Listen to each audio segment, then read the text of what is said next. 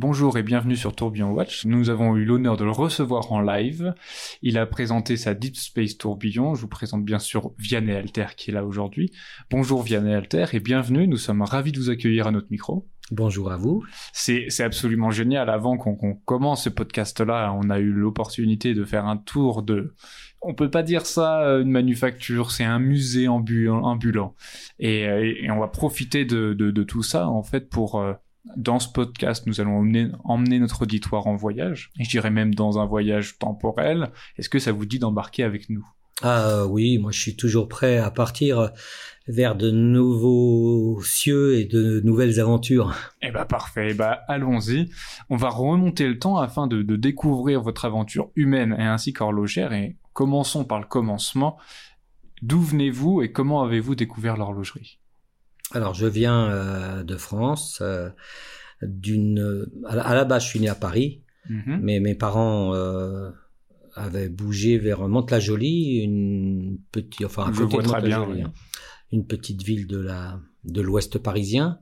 Ils s'étaient installés dans des wagons frigorifiques pour y vivre sur un terrain en dehors de la ville. Et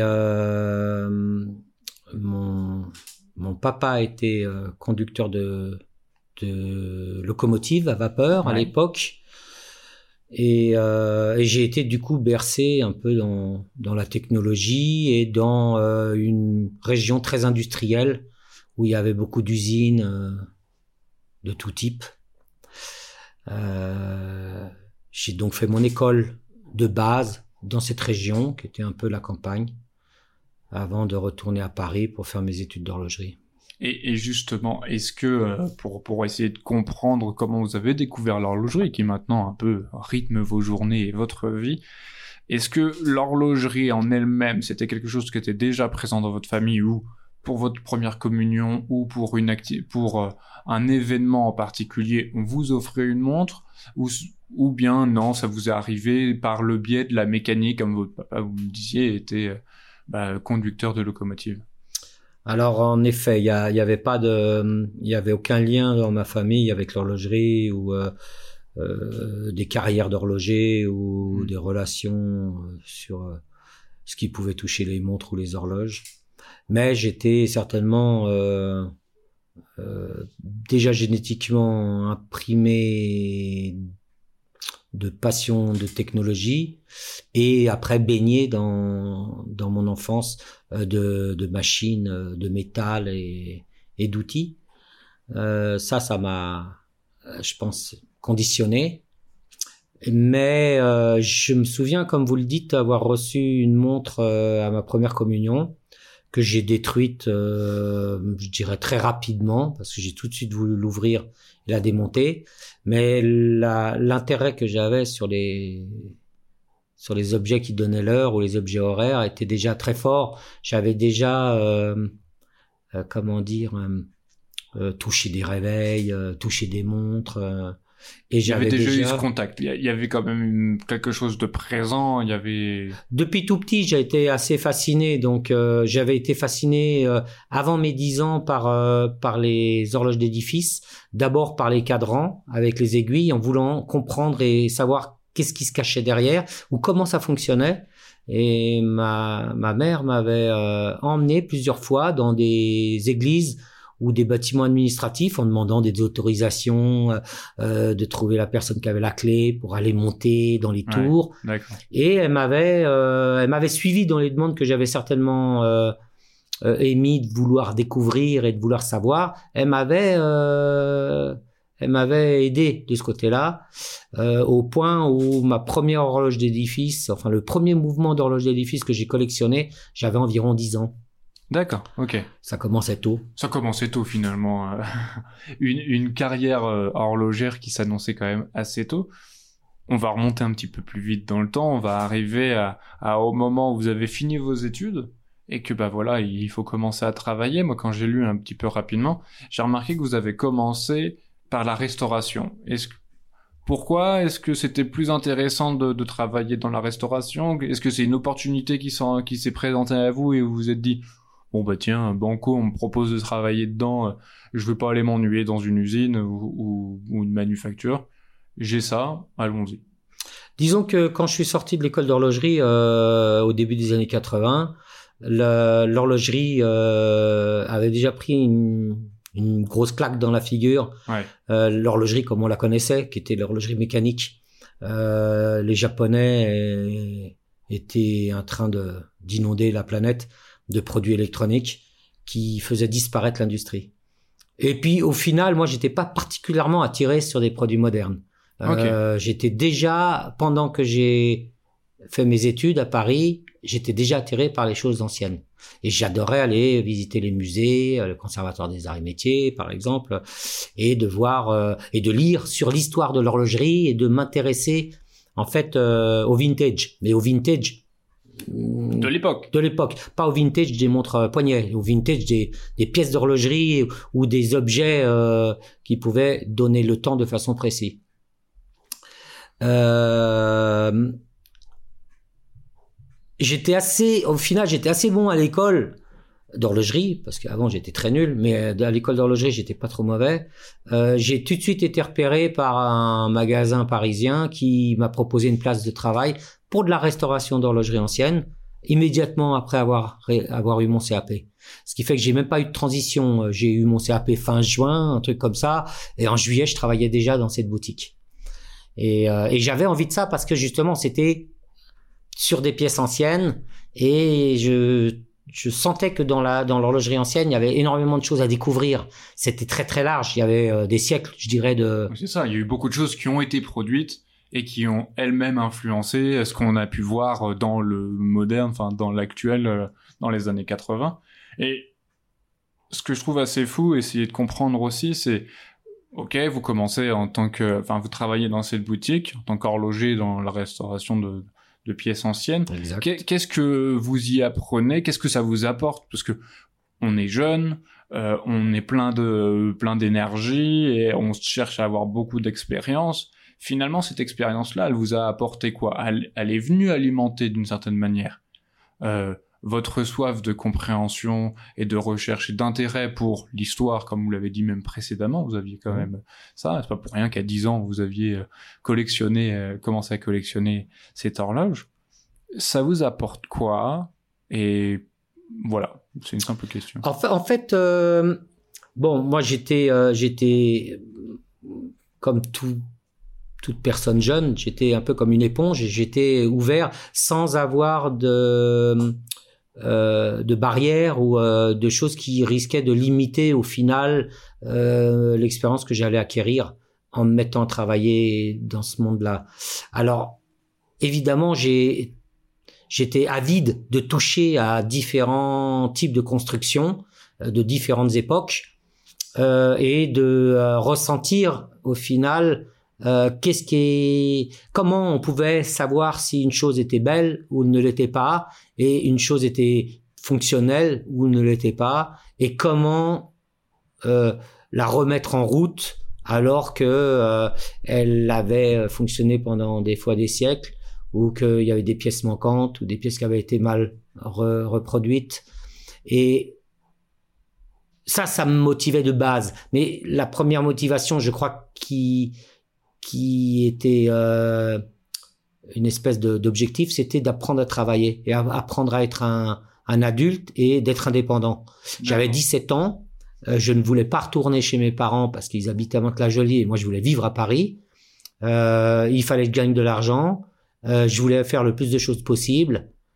Euh, et c'était une opportunité parfaite. On m'offre ce job, il est intéressant, il me permet de faire beaucoup de choses.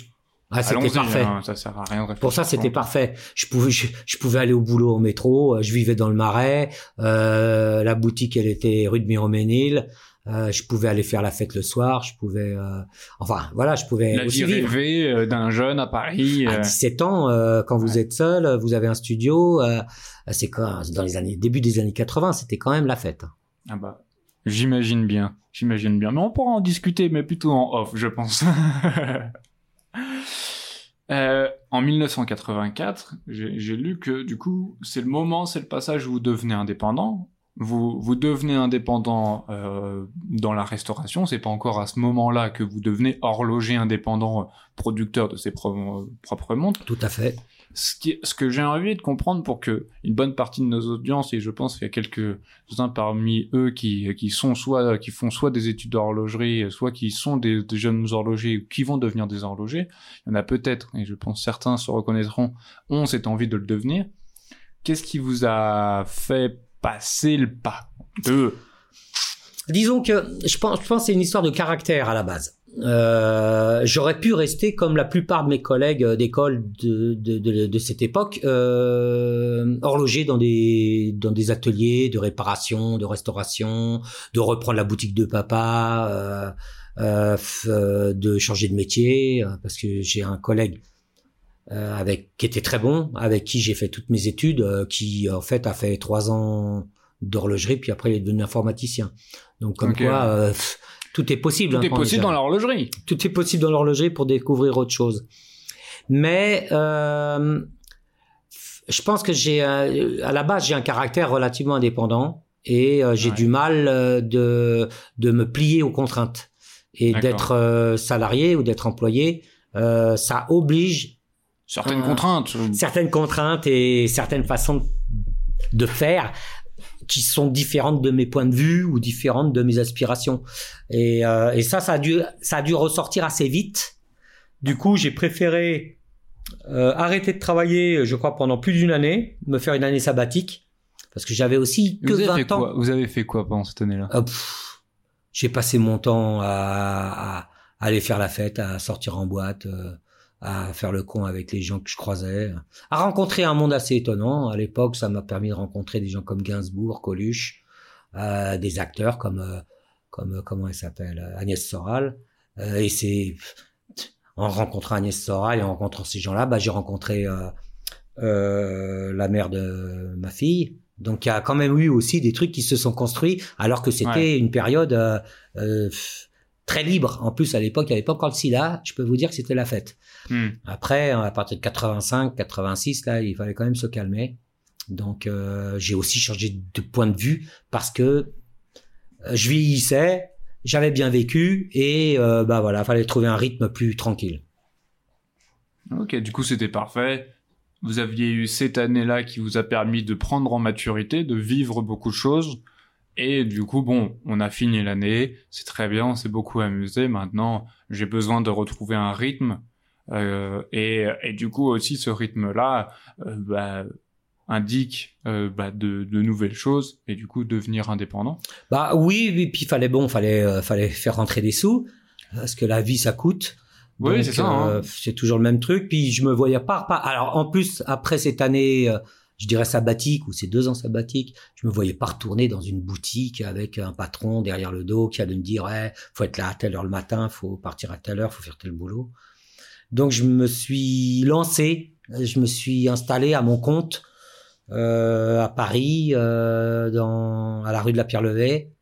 Euh, j'ai pris un petit local, j'ai récupéré deux trois petites machines et puis je me suis mis à proposer mes services pour restaurer des montres, plutôt des montres poignets et des montres de poche, peu de pendules. Mhm. J'avais vraiment déjà euh, un peu le feeling sur les choses très très fines, très petites, donc j'arrivais à mieux vendre mon travail et à mieux me vendre en général euh, sur ce genre de choses. Donc euh, j'ai rencontré un peu du monde, j'ai rencontré des gens qui faisaient de la restauration d'anciens, qui faisaient du business sur de l'ancien, euh, des gens qui voulaient faire des reconstructions, des trucs comme ça. Donc là, ouais, j'ai bossé pendant, je dirais, euh, euh, 5-6 ans en tant qu'indépendant, mais à, à très mal gagner ma vie quand même. hein. C'était très très difficile. Hmm. Euh, le- L'avantage, c'est que c'était encore Paris qui était hérité d'une époque où il y avait encore des choses pas chères. J'avais un loyer pas cher du tout. Ouais. Euh, euh, j'arrivais à me nourrir pour pas cher. J'avais une petite, une vieille de chevaux qui avait euh, 15 ans. Je roulais avec ça dans Paris. Il y avait pas de parc-mètre. euh, je pouvais me garer n'importe où. Bon. Mais C'était une autre époque, mais moi ce qui m'intéresse, c'est c'est de se dire, ok, vous devenez indépendant, très bien, vous ouvrez votre petit local. Comment comment vous avez réussi à trouver vos premiers clients? Bah ça c'est par les par les confrères, euh, euh, les boutiques où j'avais travaillé, les gars chez qui j'avais bossé, ils me redonnaient du boulot parce que j'avais Ok. des capacités que au final eux n'avaient pas automatiquement. J'avais aussi euh, comment dire euh, euh, le fait que je, je, je, me suis jamais séparé des gens de façon négative. J'ai Mhm. toujours eu de bonnes relations avec toutes les personnes avec qui j'ai bossé. Et du coup, ils étaient tout contents de pouvoir continuer à avoir une relation euh, avec moi, d'amitié ou de business.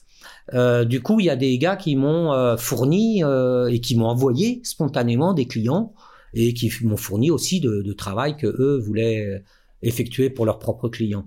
Euh, même même François Paul, qui était dans son atelier rue de rue de Verneuil, il m'avait envoyé quelques clients pour euh, pour faire des travaux un peu pointus parce qu'il avait entendu parler de moi que j'étais apparemment capable de faire des trucs assez délicats et de, de belle qualité en tout cas. Donc euh, j'avais eu du boulot par ce gars-là aussi.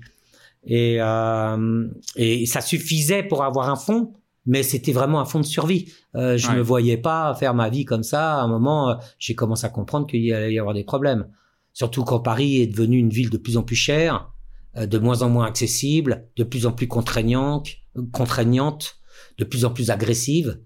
Et euh, j'ai eu un enfant en 87 et, euh, et je me suis rendu compte aussi que de, de- d'élever un enfant dans un contexte comme celui-ci, c'était euh, pour moi euh, inhumain et que autant j'allais moi péter un plomb et autant j'allais euh, créer un problème avec euh, cette nouvelle vie que j'avais j'avais mis au monde et que je devais accompagner.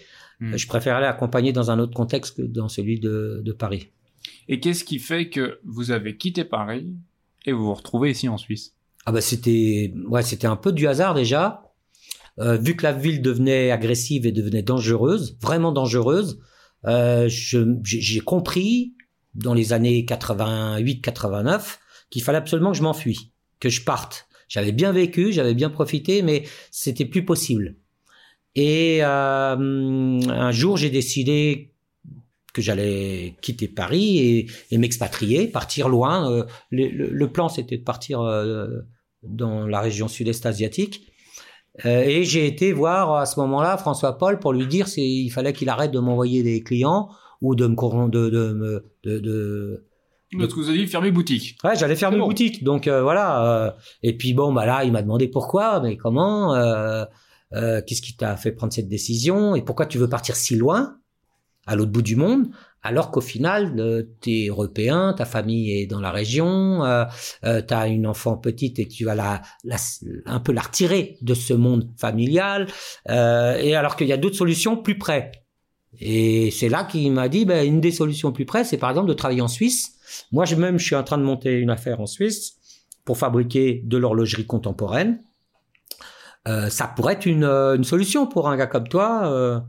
Et moi, j'ai dit, oh, bah, j'étais totalement open. Je me suis dit, pourquoi pas? euh, Donc, on est euh, le week-end suivant, je crois qu'il m'a amené ici en voiture euh, pour me faire découvrir le, le village, euh, la place, son atelier. Et puis voilà, ça a été euh, un peu, je dirais, le coup de foudre. Euh, Je me suis dit oui, ça peut être la sortie que j'attendais. Donc euh, j'ai bougé, j'ai quitté Paris, je suis venu m'installer ici. Et là, depuis, vous en êtes toujours pas reparti. Ah bah non, du coup c'est l'endroit où j'ai vécu le plus longtemps. Ah bah, c'est génial. En tout cas, euh, c'est magnifique la, la région où on est. Euh, Quand, quand je regarde en fait par la fenêtre, je vois toutes ces étendues, ça fait quand même réfléchir à, à l'espace. Puis même quand on voit dans votre dans votre musée, on voit des ailes d'avion. Enfin, on voit de tout. Et je pense que s'il y a des personnes qui ont l'opportunité de de venir vous voir et que ça ne vous dérange pas, il faut qu'ils viennent pour comprendre encore plus euh, vos créations. Euh, on sait et, euh, et ce n'est pas ce n'est pas un tabou. euh, Vous avez quand même un intérêt pour euh, l'espace, pour tout ça. Qu'est-ce qui vous plaît? Qu'est-ce qui qu'est-ce qui vous attire dans ce sujet-là en fait? Disons que tout en étant déjà extrêmement fasciné par toute l'histoire technologique de, de- des humains et de l'humanité, euh, j'ai toujours trouvé extraordinaire cette espèce de développement et de et de d'avance euh, en utilisant les outils de la technique. Euh, de commencer à construire des tours euh, comme la tour Eiffel ou des ponts en métal comme le pont de Garabit ou des choses comme ça ou des ou des buildings comme il y avait à New York c'est quand même quelque chose d'assez fantastique on part On part de rien. on part de rien hein, euh, et on arrive à construire des choses qui sont presque inhumaines Mm. c'est des c'est c'est c'est des c'est des réalisations qui sont des rêves et des projections et on arrive à, y aller parce qu'on a cette force et cette capacité euh, face à, au reste du monde animal, c'est qu'on peut euh, analyser, penser, analyser et entreprendre. Et euh, ça, c'est pour moi quelque chose qui m'a toujours fasciné. Euh, la conquête de la planète, euh, prendre un bateau euh, alors qu'on est à 90% sûr de jamais revenir Ouais. pour aller découvrir une nouvelle terre. euh, Mais on y va. mais on y va, il y a quelque chose qui vous pousse à ça. Et du coup, moi j'ai vécu à cette époque où l'homme a quitté sa planète pour aller poser son pied sur son satellite. Euh, J'avais six ans quand ça s'est produit. Et même si j'ai pas été devant peut-être la télé à ce moment-là, alors que tout le village l'était parce que j'étais en vacances dans le sud de la France, euh, je me souviens de l'ambiance qui était toute particulière parce que toute l'humanité, à mon avis, était quand même fascinée par ce qui était en train de se produire. Et en plus, l'espace, c'est quand même, euh, je dirais pas la dernière, euh, la dernière place de l'aventure où découvrir et où aller euh, se promener, mais c'est tellement gigantesque que tout est possible et on peut rêver. Et ça, c'est indépendamment de la de la vraie histoire, d'avoir construit des fusées, d'avoir été euh, sur la Lune et d'en être revenu, et de maintenant imaginer qu'on va peut-être aller sur Mars. Et on a aussi été au-delà, pas physiquement, mais en envoyant des machines qui ont été explorer toutes les planètes de notre système et qui sont maintenant euh, en train de, de quitter notre région pour euh, découvrir le reste de notre galaxie ou ne pas la découvrir parce qu'ils ne nous diront plus rien ces, ces objets-là. Mais quand même, ils vont continuer à se balader dans dans dans l'espace. C'est vrai que c'est captivant de.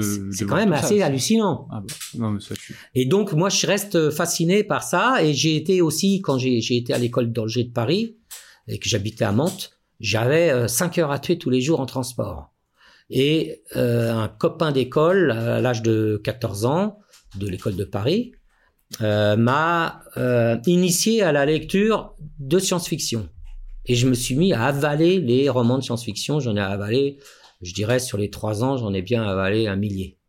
Hmm. Et du coup, je me suis aussi fabriqué euh, à cet âge-là, euh, on est ado, euh, je me suis euh, construit euh, un univers euh, propre dans cette capacité de voyager au-delà des mots et au-delà de notre espace, parce que les mots suffisaient pour déjà être à l'autre bout euh, de notre espace et de découvrir d'autres choses. Ça, ça m'a assez motivé. J'étais très très chaud pour ce genre de lecture. Et du coup, j'ai aussi découvert un peu euh, euh, le cinéma en, en fantastique et en science-fiction. Ça, ça m'a motivé énormément. Et j'ai trouvé que la science-fiction était liée à notre réelle histoire de conquête spatiale, qu'il y avait des choses qui, qui, qui se télescopaient, qui se s'interconnectaient. Ouais. Ça permet, ça me permettait, la science-fiction me permettait de comprendre que tu peux rêver et que le rêve Et est un ça endroit Peut se ré- Ça peut se réaliser et aussi. que à la fin le rêve peut devenir une certaine réalité et du coup euh, rêver c'est positif parce que ça peut se produire donc euh, j'étais très open à rêver et ça ça m'a motivé pour euh, pour euh, euh, construire un environnement dans lequel la SF la BD euh, les romans euh, et l'histoire de la conquête spatiale est extrêmement présent Mais et ce qui, ce qui est génial avec tout ce que vous venez de dire, on a pu comprendre d'où vous veniez et dans quel univers vous avez été baigné. Et justement, ça va nous permettre de comprendre encore un peu plus la façon dont vos pièces sont faites. C'est parfait, ça match avec le, la, la prochaine question que j'ai pour vous. Est-ce que vous pouvez nous raconter quelles sont les étapes par lesquelles vous passez pour qu'une Vianney Alter puisse voir le jour? Ça c'est compliqué hein. on passe par toutes les étapes hein. Et par tous les états? Et au- aussi, ça dépend des moments. Il y a des moments où euh, ça va se passer tout simplement, et il y a des moments où euh, c'est un, c'est, c'est, c'est des gros, c'est une grosse galère quoi. Mais pff, le truc c'est de se mettre en condition euh, pour pouvoir créer. Je pense que c'est pour euh, tout. Vous, vous faites comment quand, pour vous mettre en création en... Euh, en condition, c'est déjà d'être dans un, envi- un, un environnement, euh, je dirais positif, pas un, en- un environnement de conflit. Hmm. L'environnement de conflit, il vous, il vous prend trop d'énergie et vous euh, détourne euh, de ce qui peut se passer réellement en vous. Ensuite, c'est de s'entourer de personnes avec lesquelles vous pouvez développer les idées que vous avez et qui comprennent ou qui peuvent euh, faire un retour de de la façon dont vous voyez votre univers, où, vous traduisez euh, ce que vous aimez, ce que vous avez envie de faire, euh, et, et, de le concrétiser en quelque chose de plus de plus solide, quoi. Ouais. Et c'est eux qui vont pouvoir vous dire là, oh, je te connais, là non, tu vas trop loin, c'est pas pas ce vers quoi tu devrais aller. C'est cet échange-là où en fait souvent. Euh, euh, dis- disons non, on a tendance à se pousser les uns les autres pour aller vraiment là où on peut pas, où on pourrait normalement jamais aller. Ouais. On a tendance à délirer assez fort pour euh, se dire waouh et si on faisait ça, ouais mais c'est pas possible. Alors on pourrait encore faire pire. Ouais. Donc euh, encore pire que l'impossible. Mais si c'est impossible à faire, alors c'est l'occasion de s'y mettre. Et c'est comme ça qu'on arrive à, à, à- à faire surgir des idées sur lesquelles, euh, à un moment, c'est un, juste un déclic, un, un petit. euh, Mais il y a eu tout. Par exemple, pour l'antiquois, euh, euh, le besoin de fabriquer cette pièce, ça n'a pas été l'idée de, se- de, de faire un délire. C'était l'idée de faire un outil pour pouvoir me vendre. C'était Mhm. juste ça à l'époque. J'avais besoin de montrer aux gens à qui j'allais proposer mon travail un exemple de mes capacités. Et je ne pouvais pas utiliser les travaux que je faisais pour les autres parce que j'étais lié sur la confidentialité. Ok. Donc, un moment, c'était en 96, euh, j'ai eu du temps parce qu'il y avait une crise en Asie et ça m'a ça m'a déphasé dans la dans, dans les travaux que j'avais. J'ai dû postponer, euh, j'ai dû repousser euh, ces travaux. Donc j'avais un peu de temps. Je me suis dit tiens c'est le moment de mettre à profit pour faire un outil, un objet qui me permettra de me vendre. Et je me suis dit, je vais faire un, truc qui, qui euh, déjà depuis l'extérieur permet de voir une partie de ce que je suis capable de réaliser au niveau euh, usinage, fabrication, finition. C'est pour ça que la boîte est relativement compliquée de l'antiquois. Enfin, relativement. Elle est- au final, elle est compliquée. Et je me suis dit, je vais pas juste mettre euh, un mouvement avec heure, minute, seconde dedans. Ça, c'est un peu. c'est- J'étais capable de travailler sur des sonneries minutes, sur des euh, quantièmes perpétuels, sur euh, sur des Ça serait ne pas montrer toute la possibilité ou les capacités que vous avez. Ouais, c'est un peu limité. Donc, euh, je me suis dit, bon, je vais faire un quantième perpétuel dans cette structure qui est pas du tout conforme à ce qu'on a l'habitude de voir et qui peut démontrer que techniquement, j'ai dû développer quelque chose de différent, d'unique, pour m'adapter au design que je propose. Un design qui permet de voir euh, la complexité dans laquelle je peux m'exprimer. Et puis du coup, bah voilà, j'ai fabriqué l'antiquois et c'était un outil. Et je suis parti à la base pour me vendre avec ça. Ok. En revanche, quand on voit la, la Deep Space Tourbillon, euh, je parle pas par encore par, par d'autres par d'autres étapes comme euh, il y a il y a eu, faut quand même que j'en parle. Il y a eu la la l'Opus 3. L'Opus 3, c'était une collaboration, mais Avec Euh, Harry Winston. avec Pour- Harry Winston, qui- exactement. Euh, mais euh, là, il y avait euh, une relation particulière. On vient me voir, on me dit tiens, tu pourrais fabriquer un produit, euh, ta carte blanche. Euh, Oula, là, génial.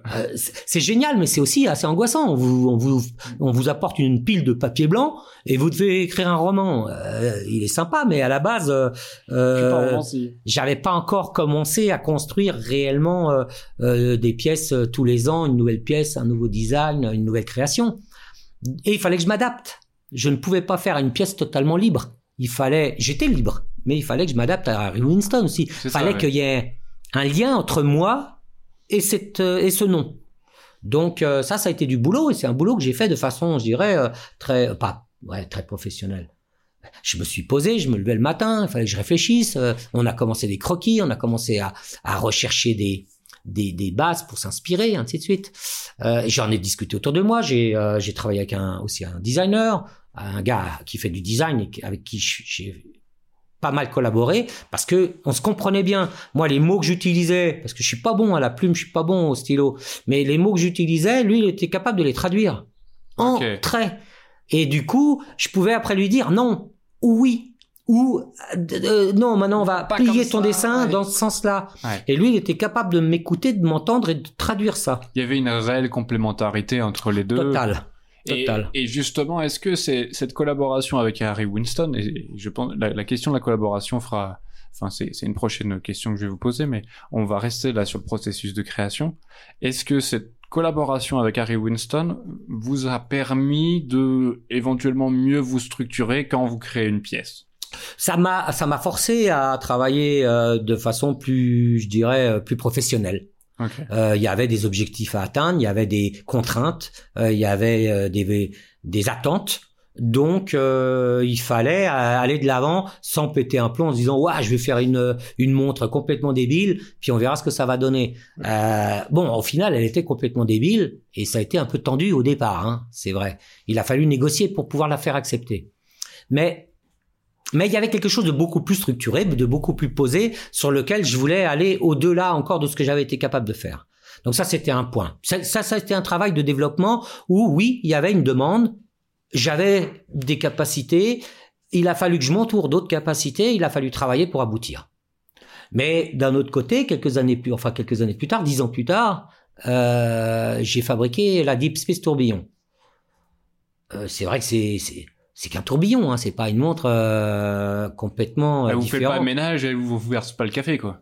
Non, elle donne à peine l'heure, tu vois. C'est et encore, c'était au final, c'était accessoire. J'ai fini par mettre l'heure parce que je me suis dit ah oui, mais merde, l'heure, faut quand même j'en quelque part. Ouais, elle pourrait servir, ça pourrait servir dans la montre. Mais cette montre-là, je, je me suis pas installé à l'établi pour l'imaginer. J'ai juste été dormir. J'allais me coucher et dans mes rêves, je voyais la pièce où je voyais des éléments qui allaient me permettre de construire la pièce.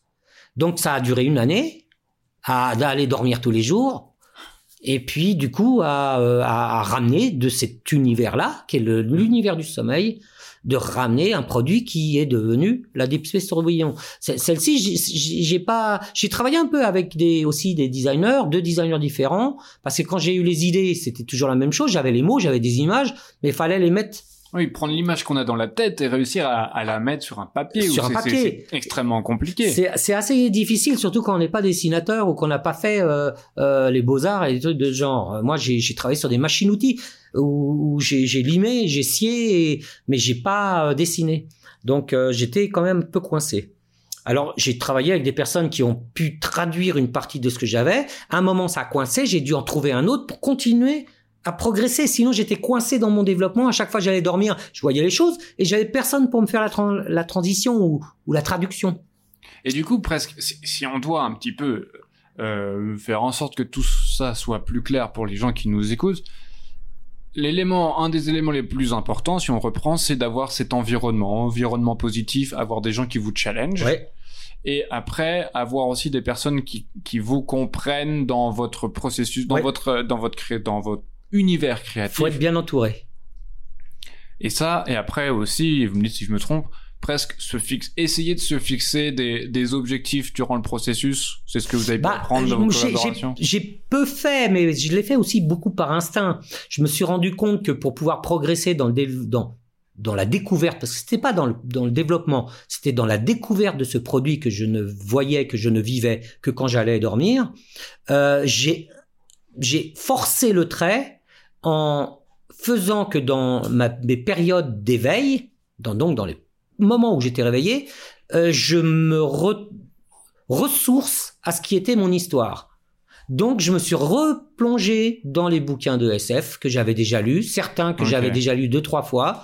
Euh, j'ai voulu les relire pour me remettre dans ce dans cet état que j'avais connu en étant adolescent ou jeune. Pendant vos 5 heures de trajet. Exactement. Quotidien. Ouais, Faut pas l'oublier, parce que 5 heures, c'est beaucoup. C'est beaucoup, c'est énorme. Et, et, et, ça me permettait de voyager. J'étais dans un vaisseau, je montais dans le train, je partais dans un vaisseau qui m'emmenait dans d'autres galaxies. Et, euh, et dans des, et des aventures extraordinaires. c'est pas pareil.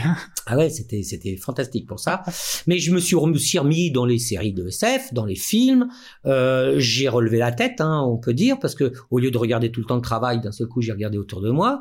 Donc, j'ai mhm. revu un peu mes amis. Euh, je, je, suis remonté à Paris. Euh, je me suis remis dans un contexte dans lequel je laissais libre cours à mon cerveau avec une espèce de tranquillité par rapport à toute la tension que j'avais vécue pendant les dernières années pour que tout ce qui devait apparaître puisse apparaître. Vienne ressurgir et ok. Et la Deep Space est sortie réellement de cette espèce de monde dans lequel euh, euh, j'ai forcé le trait, j'ai même forcé le trait à dormir. Euh, juste avant de commencer à imaginer la, la Deep Space Tourbillon, euh, je dormais, je dirais, une moyenne de 4 à 5 heures par nuit, hmm. de façon régulière. Mais ça faisait des années que je faisais ça. Euh, à partir du moment où euh, euh, j'ai pas voulu imaginer la Deep Space, j'ai voulu changer de rythme, de vie, je me suis mis à dormir 15 heures par jour, en moyenne. Mhm. Et d'avoir forcé le trait de dormir énormément tous les jours, la Deep Space est apparue. Donc c'est une des seules pièces, je dirais, à l'heure actuelle, que je considère ne pas avoir créé moi-même. J'ai l'impression d'avoir été la voler quelque part. J'allais me coucher, Dans un monde savais ver- où la- merveilleux que vous, avez- vous êtes venu et, récupérer. et que je contrôlais parce que j'ai rapidement pu contrôler mes rêves partir me coucher en salant que j'allais rêver quand je me mettais à rêver je savais que j'étais dans un rêve que ça n'était pas une réalité mais que je ne maîtrisais pas tout mais que je pouvais diriger certaines choses et Mhm. du coup j'ai dirigé pour pouvoir euh, euh, être de plus en plus en contact ou euh, dans l'environnement d'un certain nombre d'objets qui me fascinaient, comme si j'étais dans mon atelier ici, mais ça c'était dans ma tête, et de repérer un objet en particulier qui m'a fasciné, sur lequel je rapportais à chaque à chaque moment de sommeil un élément, parce que je pouvais pas tout ramener. Euh, au début, quand je re- quand je, je me réveillais, je me disais ah super super, et dix minutes après, j'avais tout oublié. Ouais, il je me fallait se disais, merde, concentrer sur un élément, euh, sinon. J'ai compris qu'il fallait vraiment se forcer, pas sur l'ensemble, mais sur des détails. C'est un Et travail de fourmi. Ça m'a mis des mois à ramener tous les détails. C'est fou. Vous l'avez mérité. Euh, je sais pas, mais en tout cas, celle-ci, elle s'est, laissée désirer. Ça n'a pas été facile. Ça, c'est sûr. Et, justement, on va revenir un petit peu maintenant qu'on a compris un peu comment ça marche, votre processus créatif et un peu les étapes, les principales étapes et ce qu'il faut en retenir. On en arrive à, une autre étape de création, c'est euh, les collaborations. Vous en avez fait déjà plusieurs. Vous en avez déjà mention- men- mentionné une, celle avec Harry Winston. Mais il y a eu aussi euh, dernièrement avec Louis Erard. Est-ce que vous pouvez nous expliquer ou nous raconter comment ça se passe? Comment ça se passe ce monde un peu des collaborations? Alors c'est, toujours un peu, euh, je dirais, sur euh, la façon déjà de s'entendre. Euh, c'est, d'abord une relation humaine. C'est, d'abord ça. C'est pas une histoire de pognon ou une histoire de business. J'ai commencé ma carrière ici en Suisse, au final, quand j'étais indépendant, comme sous-traitant. Et j'ai déjà beaucoup de respect pour tous ceux qui m'ont permis de fonctionner, qui m'ont donné du boulot, qui m'ont suivi, qui m'ont cru, euh, qui m'ont fait confiance. Et j'ai jamais lâché ceux avec qui les choses se sont bien passées, euh, à tel point que encore, euh, je dirais, deux trois ans en arrière, j'avais une bonne partie de mon activité en tant que sous-traitant parce que j'ai jamais lâché, malgré le succès que je pouvais avoir en fabriquant des montres Diana Alter, j'ai jamais lâché les autres et euh, j'ai toujours trouvé intéressant de travailler avec les autres.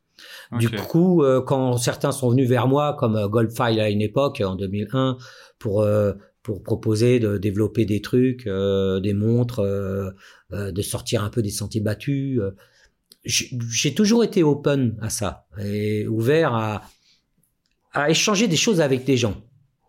Ça me permet aussi de progresser moi-même et d'éviter de rester enfermé dans un couloir ou dans un dans un endroit étroit de, de, de votre esprit parce que vous n'écoutez pas les autres, vous ne voyez pas ce qui se passe et que vous croyez qu'en fait ce que vous faites c'est ce qui est le mieux euh, et que tous les autres c'est des gros ploucs, euh, il faut tous les enterrer. Presque ça peut merde. vous permettre de sortir de votre vallée euh, créative. Exact, ça, et puis ça permet de ressortir de la routine Mm. et de d'une espèce de confort, de facilité d'aller se coucher, de se lever, de prendre le métro, boulot dodo. Non, ça c'est c'est bien d'aller se confronter aux autres. Il faut faire des efforts sur vous-même aussi pour éviter de péter les plombs tout de suite, de tout envoyer chier. Il faut faire des compromis, il faut euh, il faut être accepter certains défauts ou certains travers que vous allez jamais aimer, mais c'est ce qui fait la richesse euh, de l'échange et, de l'humanité, c'est de partager.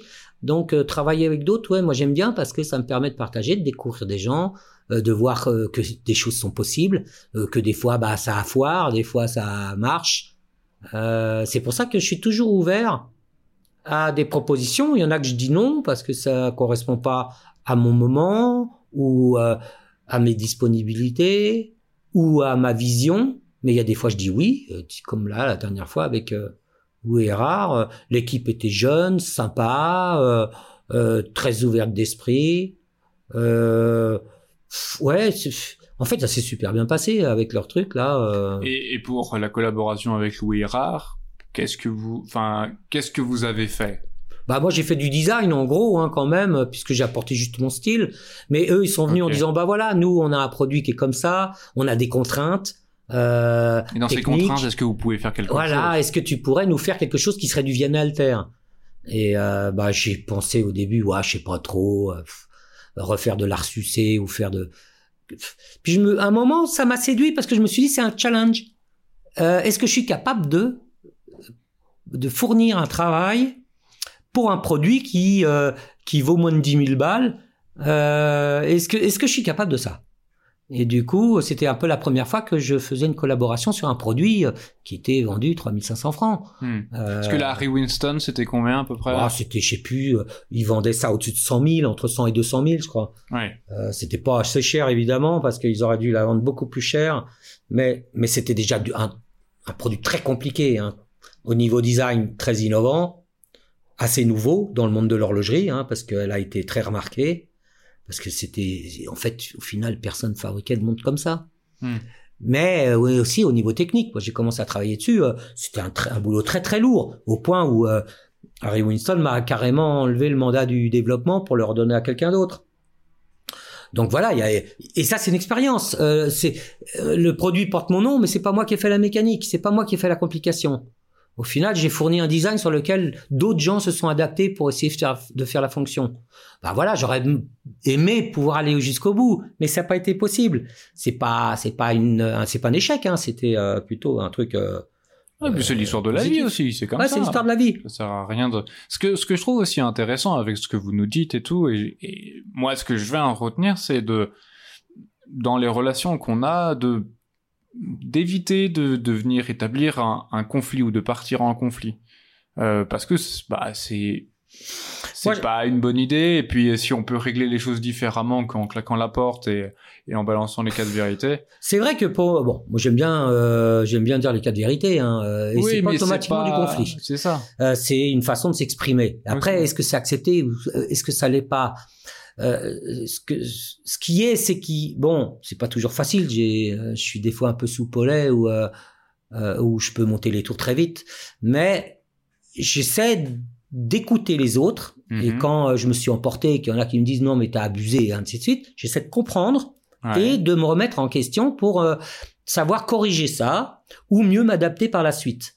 Euh, le monde de l'horlogerie était un monde dans lequel euh, ce type de, de relation, euh, d'aller d'aller-retour et de va-et-vient entre les gens, euh, s'est beaucoup développé. euh, enfin, c'est beaucoup développé, a beaucoup été présent. Quand j'étais salarié, après quand j'étais patron, enfin quand j'étais tout seul, après avec les avec les gens à l'extérieur, hein, avec la société, avec les autorités, avec avec la famille, avec avec les employés euh, et avec euh, en fait ta famille finale, c'est celle que tu te construis, tes amis. Mm. Euh, qui, qui est au final pour moi des fois beaucoup plus important maintenant qu'une famille, que celle génétique, parce que tu peux être euh, génétiquement lié, mais avoir aucune relation et aucun point commun avec les gens qui génétiquement te sont liés. Tu peux être beaucoup plus lié avec quelqu'un que tu as croisé et qui est devenu euh, un élément central dans ta vie oui, un, et, un élément même de ton existence, propre de ton Mhm. existence que tu que tu que as eu, que en fait heureusement que tu as rencontré parce que ça t'a permis d'avancer. Typiquement, euh, quand je suis arrivé en Suisse, j'ai rencontré un gars qui s'appelle François Junot, qui fabrique des automates. oui il est, Euh, il est pas très loin Non, il est juste à côté. Et on s'est rencontrés et on avait, on était de deux mondes différents. Moi, j'étais un, un tête de chien de parisien, euh, grande gueule, euh, tout ce que tu peux imaginer de ce qu'un Suisse peut, peut penser d'un Mm. d'un Français. Euh, et lui, c'était, euh, je dirais pas un vrai Suisse, il est pas Suisse-allemand, mais il est ce Suisse-français qui a cette vraie mentalité suisse, euh, d'un mec euh, de, de terrain, euh, euh, de campagne, euh, avec, euh, je dirais, des idées euh, très claires. Il va pas tortiller. Hmm. Eh ben, c'est devenu euh, à l'heure actuelle et déjà depuis maintenant 30 ans, c'est devenu mon meilleur ami. C'est, il est tellement mon meilleur ami que je le considère plus euh, mon frangin que que ma famille. ok ouais Et c'est beaucoup plus important. Avec lui, j'ai découvert beaucoup plus de choses. J'ai vécu des trucs super forts. J'ai vécu des moments uniques que, des, que mais l'humain justement mais justement peut il, vivre. faut, il faut nous raconter est-ce que vous pouvez ne nous peut pas tout raconter. On bipera s'il faut mais Non, mais il y a des choses, il y a des Non, choses qu'on vit des pouvez fois qu'on peut rac- pas Oui, c'est ça. reporter. Mais est-ce que vous pouvez déjà nous raconter votre rencontre avec Monsieur Junot et des aventures que vous avez pu vivre, alors que ce soit avec lui ou avec euh, avec d'autres Bah, personnes euh, te- moi, je l'ai rencontré une fois un soir comme ça parce que euh, un ami commun, Dominique Mouret, qui fait aussi de l'horlogerie euh, euh, ancienne, enfin, de, il restaure des, des pièces anciennes, un des aussi un des mecs sur terre qui est un des plus compétents dans ce genre de métier. Ça, c'est ici, on, on, on était entouré de compétences quand même assez assez extraordinaires. Ouais. Et c'était mon patron aussi quand je suis arrivé, puisqu'il dirigeait l'entreprise de François Paul. Et puis euh, il a, bah, il était tout tout fier et tout content de pouvoir euh, mettre les gens en contact et en relation. Et un soir, euh, il m'a emmené visiter l'atelier de François Junot et on s'est connus à ce moment-là. Et en fait, euh, ça n'a pas fait long, je crois. En, une heure, j'étais déjà sur une de ces machines en train de tourner du laiton. Euh, on aurait pu fumer des cigarettes, boire des canons, des trucs comme ça. Non, en fait, ça a fini que j'étais sur une de ces bécanes en train de fabriquer une pièce. Et je pense que là, euh, il y a un truc, y a un déclic qui s'est passé. Ouais. Et, euh, et, et le déclic a été assez puissant pour que dans quelques années plus tard, à peine, hein, en- ou quelques mois plus tard, bah, je voyage au Japon avec lui pour installer des automates, euh, alors que j'avais jamais été dans un pays comme celui-ci, euh, que je rencontre des gens euh, dans l'univers de François qui m'ont permis de trouver du boulot, euh, de me développer. Oui, mais il y- avait quand même cette confiance qui a été établie de Vianney, viens avec moi. Euh, Il aurait pu choisir quelqu'un d'autre. Ouais, mais je suis tombé sur quelqu'un qui est supérieurement intelligent et qui est supérieurement humain. Ouais. Et c'est ça, c'est quelqu'un que- dans dans la vie vous rencontrez rarement quelqu'un comme ça. C'est c'est pas le gars qui où vous, vous allez l'écouter à la télévision en se disant waouh qu'est-ce qu'il est intelligent. Non, lui il a un truc c'est instinctivement il sait déjà si l'énergie qu'il va dépenser il a envie de le faire et, et ce qui va donner le maximum de ce qu'il peut faire sans limite sans contrainte parce qu'il fait confiance. Et malgré les différences qu'on avait quand on s'est rencontrés c'est un des premiers je dirais pas un des seuls parce qu'il y en a plein d'autres qui me font confiance et qui me suivent et qui, et qui, qui feraient énormément pour pouvoir euh, m'aider ou participer à ce que je fais. Mais lui, il est arrivé instinctivement et immédiatement, il a fait totalement confiance. Il m'a mis à disposition son univers, il m'a ouvert sa vie, il m'a raconté comment il vivait au point où on a vécu des trucs qu'on peut pas partager aux autres parce que on vit des trucs puissants dans ces cas-là. Bah, bien sûr. Mais il faut rencontrer quelqu'un avec qui vous avez la capacité de pouvoir faire un échange total. Faut pas y aller en se disant lui à, à la première je vais je vais je vais l'embrouiller, je vais le Mm. baiser parce qu'en fait la plupart de l'humanité c'est quand même ça. Dès que vous tournez le dos, Oui. vous êtes courbé en deux en vous disant mais qu'est-ce qui s'est passé?